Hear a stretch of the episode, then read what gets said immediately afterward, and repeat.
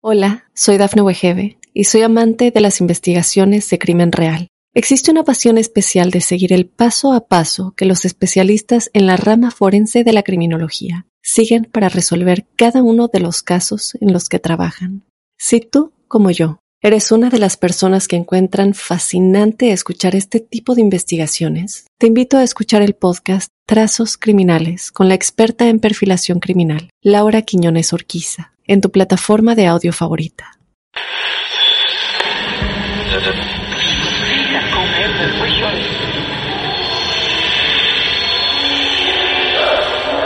Esa casa está maldita. Hay alguien sentado en mi cama. Algo paranormal estaba pasando. El diablo estaba en mi cuerpo, estaba en mi cuerpo.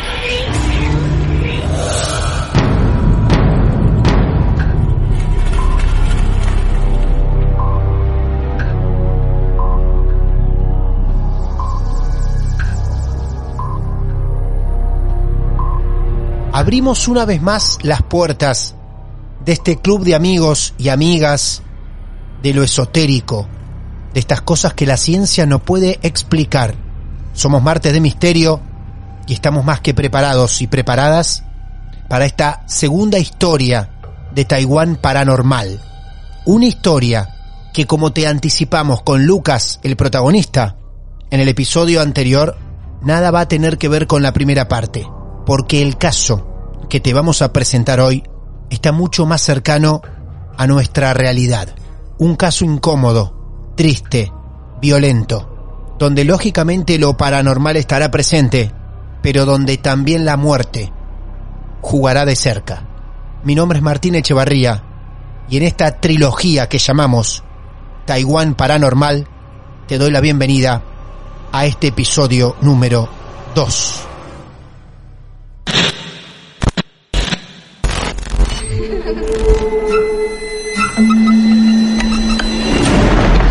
Los seres vacíos nos observan. Hasta hoy se registran muchos reportes de actividad paranormal en él. Veo cosas que no puedo explicar. Hay alguien sentado en esa silla. Está aquí. El misterio está fundamentado en el silencio. Pero ya es hora de hablarlo entre todos. Esto es...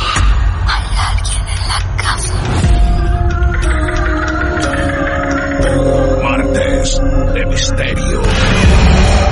Es divertido asustarse a veces, ¿no?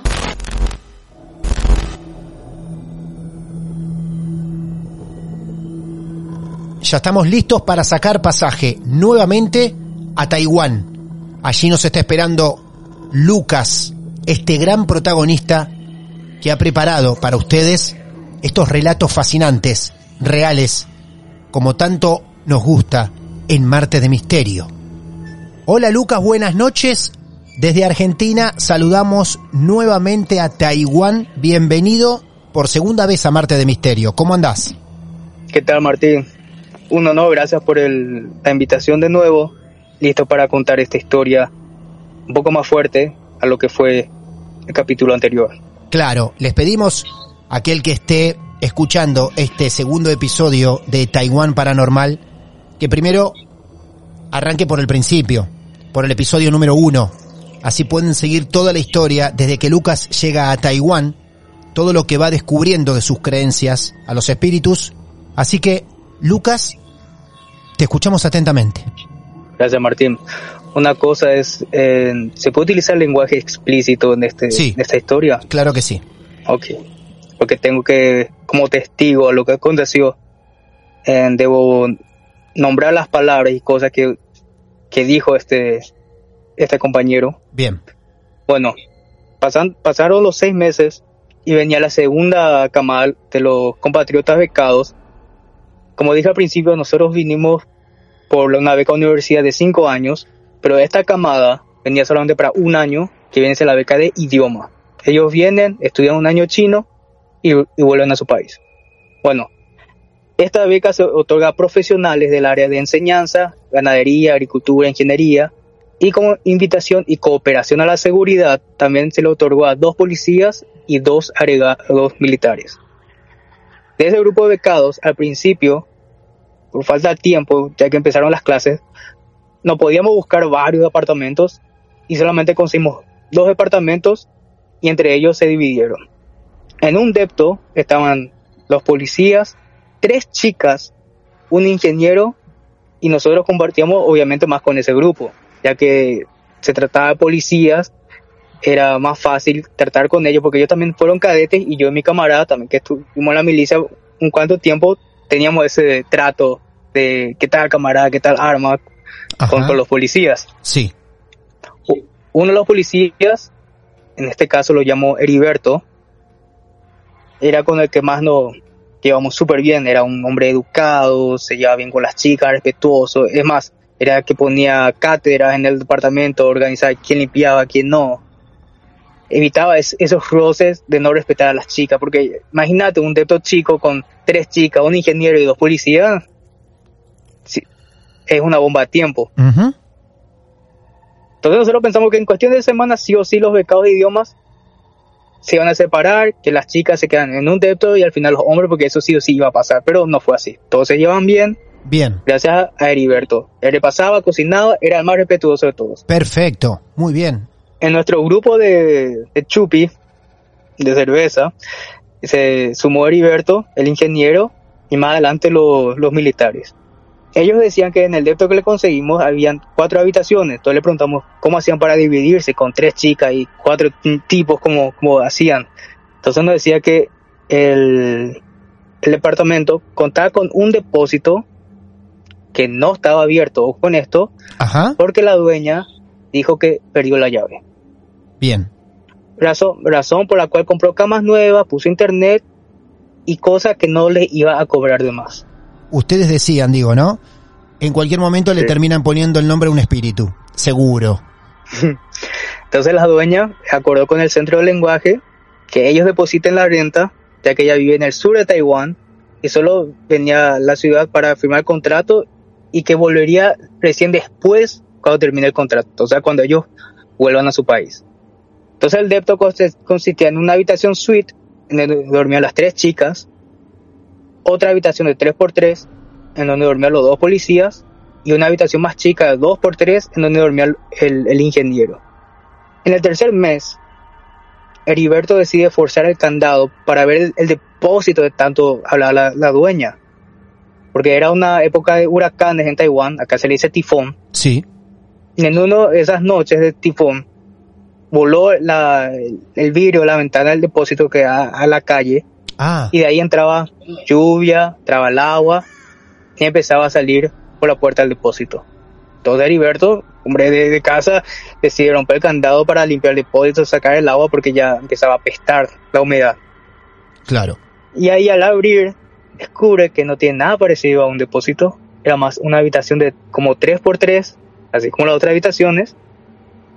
Y solamente tiene una base de cama, un escritorio, un espejo, con muchos pergaminos en chino. Ajá.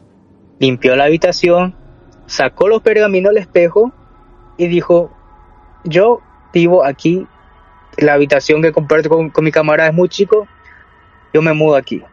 Cuando esté por terminar el contrato, lo dejo como estaba y la dueña ni se va a enterar. Perfecto. Muy bien. Lo que era un depósito, supuestamente repleto con cosas, no era tal. La habitación era suficientemente, o estaba vacía, como para poder dormir ahí. Exactamente. Extraño igual, ¿eh? Muy raro. Y una semana después de que se mudó, empezaron los problemas. Empezó a llevarse mal con las chicas. Ella no limpiaba ni cocinaba. Cada tanto decía a las chicas que si no le gustaba limpiar, que no le gustaba cocinar, que salgan del depto. A todo lo Y fue así contrario. como se, todo lo contrario a lo que era. Y así es como se cumplió lo que nosotros pensamos que iba a pasar. La bomba a tiempo. Las chicas se cambiaron de depto y en lugar de las chicas vinieron los agregados militares y las chicas se mudaron, se independizaron en otro eh, departamento. Él estaba como, como una persona mucho más agresiva e intolerante. Exacto. Se Claro. mal con sus camaradas, se peleaban.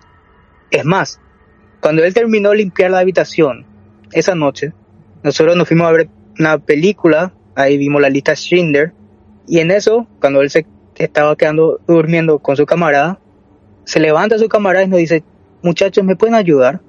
Acá Heriberto vomitó por toda mi habitación. Después un- un- de, de unas semanas cuando empezó los cambios. Después de vomitar, después de dormir ahí, es cuando empezó a cambiar. Y fue ahí cuando el primer semestre de clases, él ya no era ni respetuoso con los taiwaneses y mucho menos con las mujeres y las profesoras. Le discutía a las profesoras, a la mujer casi ni le miraba la cara cuando hablaba. Es más, a veces le decía a la profe que enseñaba mal el chino y que no era buena profesora. Y así él empezó a faltar a clases. ¿Esta actitud que él tenía era siempre hacia las mujeres? Siempre a las mujeres. Con los hombres se ve así como, como lo, el, el macho alfa, ¿sabes? Sí. Trato de hombre, hombre. Y las mujeres le pasaba por debajo. Bien. Pero esto era lo que no, no, no, entendíamos nosotros. Él faltaba a clases, le faltaba más respeto a la profe. Pero sus notas y su chino era mejor que el nuestro. Él se pasaba más tiempo recorriendo la ciudad a pie y tomando en los 7-Eleven, tomando cerveza, cerveza. Y cada fin de semestre nosotros teníamos que hacer un, un reporte, teníamos que hacer como un examen oral Sí, delante sí. de todos. Claro. Y él venía bo- borracho, decía cinco minutos de presentación, Qué loco. excelente. ¡Qué loco! Ebrio. El hombre iba, rendía examen y se sacaba la máxima calificación. Tanto la calidad de, de su chino y su escritura, todo perfecto. Y la noche, el, el día de la presentación, que fue una mañana, él- él- uno de los compañeros, su cámara de policía, dice, nos contó que el primero vino, preguntó si no quería tomar coca, dijo que no, entonces dijo, bueno, me voy a duchar con agua fría y después me voy a la presentación. Y dice que en todo momento, desde que entró al baño, no prendió la luz. Y que el, en Taiwán hay calefón, sino hay agua caliente a gas. Entonces cuando si vos prendes el agua caliente, escuchás el gas prendido afuera que calienta el agua, pero él en ningún momento abrió la, la canilla del agua caliente. Ducha fría con todas las luces apagadas. Nos vamos con él y en eso estamos sentados y viene un taiwanés con su pareja sentado enfrente nuestro y vemos que el taiwanés, notamos que el taiwanés está un poco nervioso, como si fuera que era su primera cita con esa mujer. Heriberto a ver eso, eh, empieza a llamar al, al taiwanés y empieza a jugar con él, como si fuera que empezaba a coquetear con él, pero en forma burlona. Le hacía ojitos, tomaba la botella, Ujú. hacía gestos sexuales. Y el, el te- pobre taiwanés sudaba, estaba todo colorado, sabía qué hacer. Claro. Y nos dice lo siguiente, y aquí empieza a haber un, un patrón. Nos dice, estos taiwaneses cada vez más débiles, necesita romperle la nuca para que aprendan. Y ahí es cuando los muchachos empezamos a separarnos de él, Sí. ya no queríamos tener mucha amistad con él, pero yo, a mí no es muy, muy fácil así desprenderme a alguien, no, no soy tan, tan frío para cortar una relación. Siempre yo, yo pienso, bueno, capaz algo sucedió, no sabemos si su familia está pasando mal en su país, Claro. por eso este comportamiento, entonces no, no es que quería alejarme tanto. Quiero hacer eh, una breve pausa acá y, y destacar lo siguiente. Estamos hablando de una persona que en el inicio del relato de Lucas unía grupos, hacía que una convivencia entre hombres y mujeres en un departamento de adolescentes, lógico, sea perfecta. Él agasajaba a todos. Unos minutos después de empezar a dormir en ese depósito, o en lo que la dueña consideraba depósito, el hombre hace que la gente busque huir de él directamente. El cambio de actitud era notable y preocupante. A partir de ese momento, ustedes deciden empezar a alejarse de él.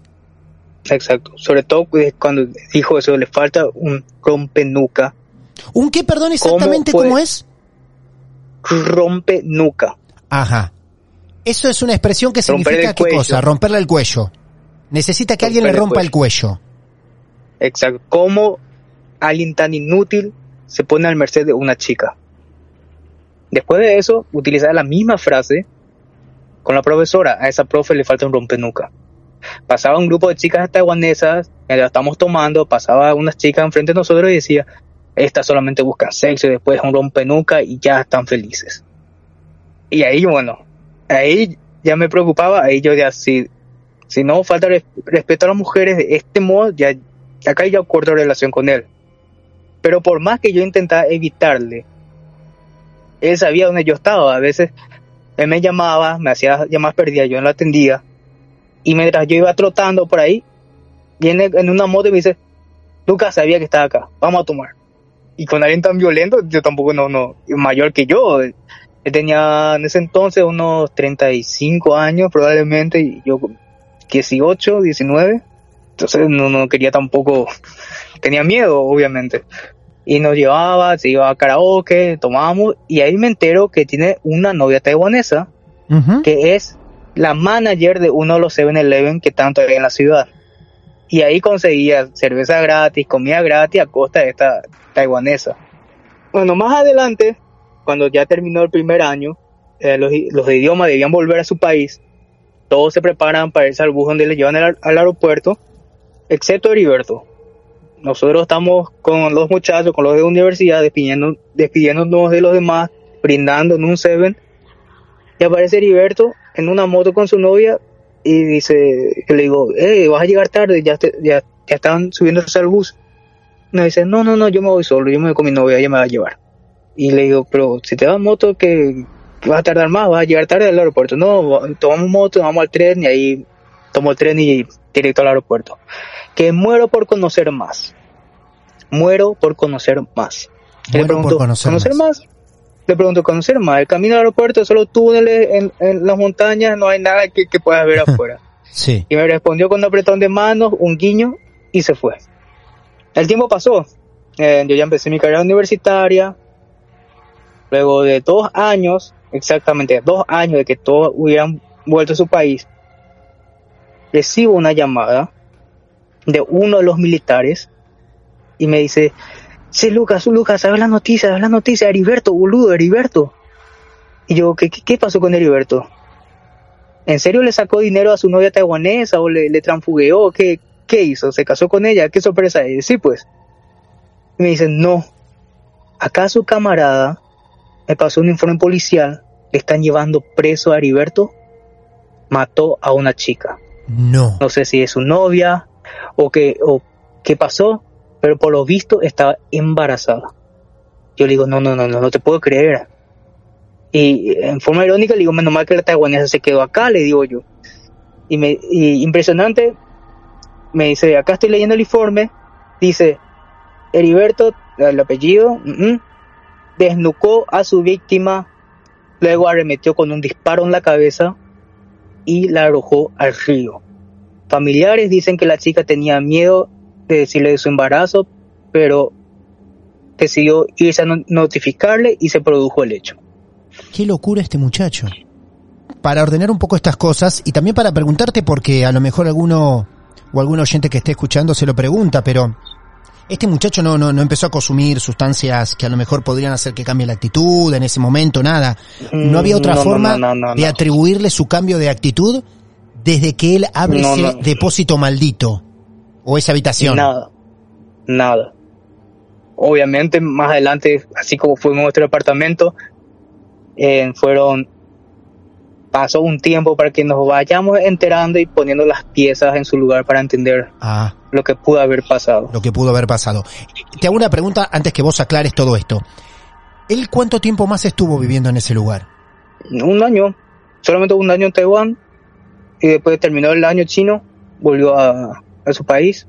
Bien. Y en cuestión de dos años se produce el hecho. Exacto. O sea que ese año que él estuvo ahí, durmiendo en esa habitación, fue el tiempo necesario para que lo que sea, si tenemos que sacar alguna deducción un poco rápida, tome posesión de él.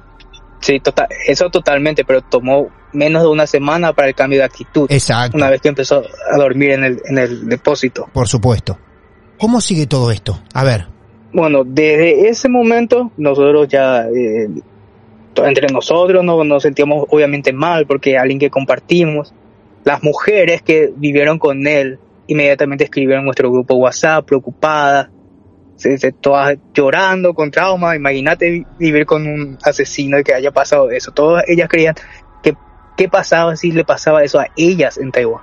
Claro, por supuesto. Bueno, pasaron los años, eh, seguimos, el grupo sigue muy unido y muy pocas veces eh, nombramos a él.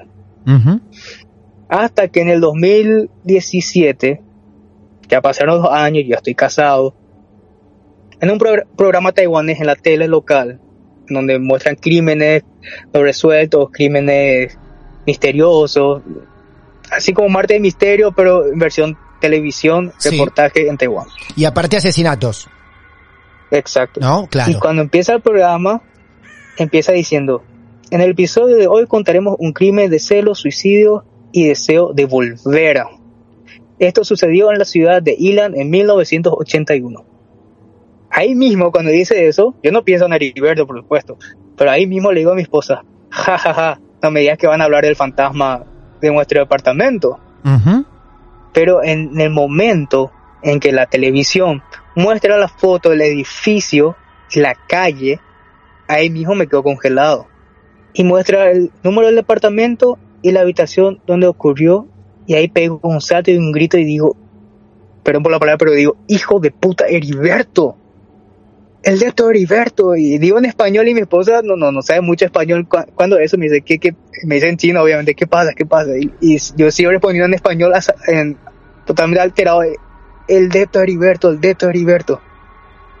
Y cuenta en el programa que el, el asesino siempre maltrataba a su esposa, vivía alcoholizado, que su esposa intentaba escapar de esa vida y tenía un amorío con quien planeaba escaparse, pero quedó embarazada.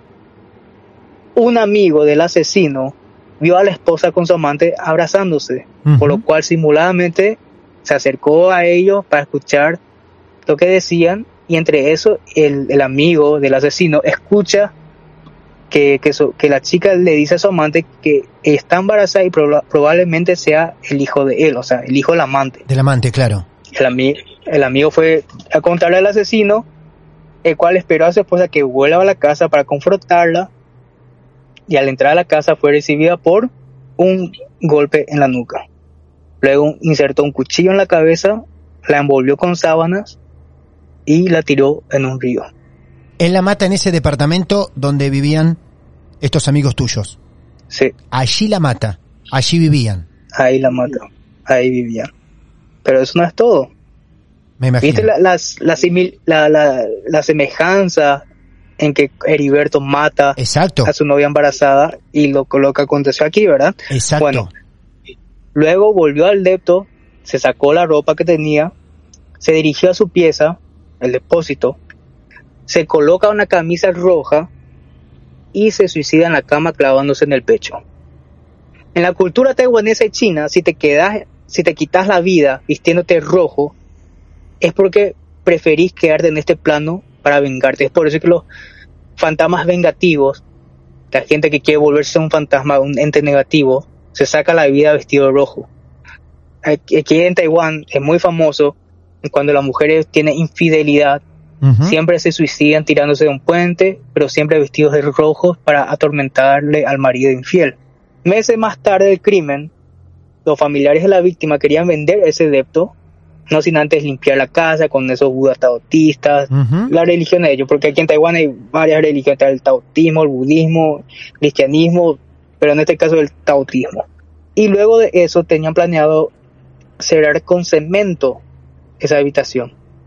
Pero la, la municipalidad no le, no le dio permiso, porque poner todo un bloque de cemento en ese, habitación hace que sea el edificio peligroso, el piso abajo por el peso, entonces no le dieron el permiso. Entonces solamente limpiaron con, con incenso, todo, con el exorcismo que hacen los tautistas, poniendo pergaminos en el espejo para sellar el alma al asesino. Por favor. Aparte de ser increíble la historia, fuerte e incómoda, cruel, encima seguimos alimentándonos, educándonos de creencias taiwanesas. Es impresionante. Mi, mi conclusión es Heriberto, sacar los pergaminos del espejo, dejó al espíritu del asesino invadir su cuerpo. Cuando Heriberto me dijo, muere por conocer más, Sí. ¿fue él o fue el alma del asesino? ¿Fue que Heriberto influía un 50% del cuerpo o personalidad del espíritu en el cuerpo de Heriberto? estas son las preguntas que hasta ahora pienso, pienso, pienso. Y no sabes la cantidad de preguntas que se deben estar haciendo cada uno de los oyentes que estén escuchando. Las deducciones. Por eso decimos que acá en Martes de Misterio nos encanta escuchar para que después cada uno saque sus propias conclusiones. Hermoso después los mensajes que comparten también las redes sociales, interpretando, sospechando y viendo cada uno cómo cierra tu historia. Y es otro dato, Martín. No solo en Taiwán, capaz en Argentina, como en mi país, y en las historias, el espejo siempre está relacionado al, a las almas, al plano del otro mundo. Sí, Antes, cuando había un funeral, un velorio, ordenaban tapar los espejos. Claro, eso es, tal cual. En Japón, en Japón está, está prohibido que cuando vos limpias el espejo, tenés que sellarlo de nuevo con, con humedad para que se distorsione porque no quieren abrir un portal. Eso no, me acuerdo cómo se lo decían en japonés, pero y en la no sé cómo no sé si te dije que mi esposa, ella es no solamente taiwanesa, pero ella es de una de las tribus de Taiwán. Taiwán tiene 17 etnias y en su etnia el espejo también tiene una historia importante que le pasó a su tío y que fue el, el espejo lo que ayudó a cerrar ese capítulo triste en la vida de ella. Wow, o sea que tenemos una tercera parte que tiene que ver con tu compañera y aparte con espejos y tradición en la familia. Esto me esto me está superando, Lucas. No, y eso te digo, Martín, acá con, conmigo tenés experiencias en Sudamérica, en nuestro país, tenemos experiencias en la cultura taiwanesa, en diferentes religiones, y también experiencias en las tribus, en las, etnias, en las culturas de ellos. Tribus, pero qué formidable todo. Amigos y amigas, trilogía de Taiwán Paranormal. En la parte número uno conocimos las primeras experiencias paranormales de Lucas y sus amigos y creencias de esa cultura. Una segunda parte mucho más cruda, real y concreta, en la cual te pregunto, Lucas, si queremos, si nos sentamos con tiempo a investigar con estos datos que nos pones, hay palabras que debamos ubicar en un buscador para poder dar y van a encontrar con con enlaces periodísticos que hablen de estos asesinatos? Sí, por eso digo, yo cambio, no nombro el país, no digo los nombres, pero los hechos son reales. Entonces, total de buscar los hechos uno encuentra. Bien, y los invitamos a cada uno de ustedes a que lleven adelante, a partir de este momento, su propia investigación periodística. A través de todos los datos que nos regaló Lucas, certeros, de la ciudad, el asesinato, el crimen en 1981 y seguirán ustedes adelante. Nosotros los vamos a invitar a una tercera parte, porque como anticipó Lucas, vamos a meternos en tribus, vamos a meternos en una historia pesada y triste familiar, para los que nos quieran acompañar en la tercera parte. Así mismo, Martín. Como dije, esto es mi señora, ella accedió a que yo comparta y me pidió justamente que, que, que haga honor a su tío contando esta historia. Muy bien. Porque es algo que, que capaz no todo el mundo conoce, pero debería de conocer. Así lo haremos entonces. Y mientras tanto, a ustedes, a vos, que todavía no te animaste a escribirnos y tenés algo muy interesante para contarnos, nos podés buscar en redes sociales. Martes de Misterio, en Instagram, en Twitter, en Facebook o en mi cuenta personal, arroba Martín de Radio. Nos mandas un mensaje privado y nos alertás diciendo que vos también tenés tu historia para compartir en este club de amigos, en el que tanto nos gusta escuchar. La trilogía que llamamos Taiwán Paranormal se completa en el próximo episodio. Allí nos encontramos para disfrutar mucho más martes de misterio. El mal viene en formato podcast. Martes de Misterio. Hola, soy Dafne Wegebe y soy amante de las investigaciones de crimen real. Existe una pasión especial de seguir el paso a paso que los especialistas en la rama forense de la criminología siguen para resolver cada uno de los casos en los que trabajan.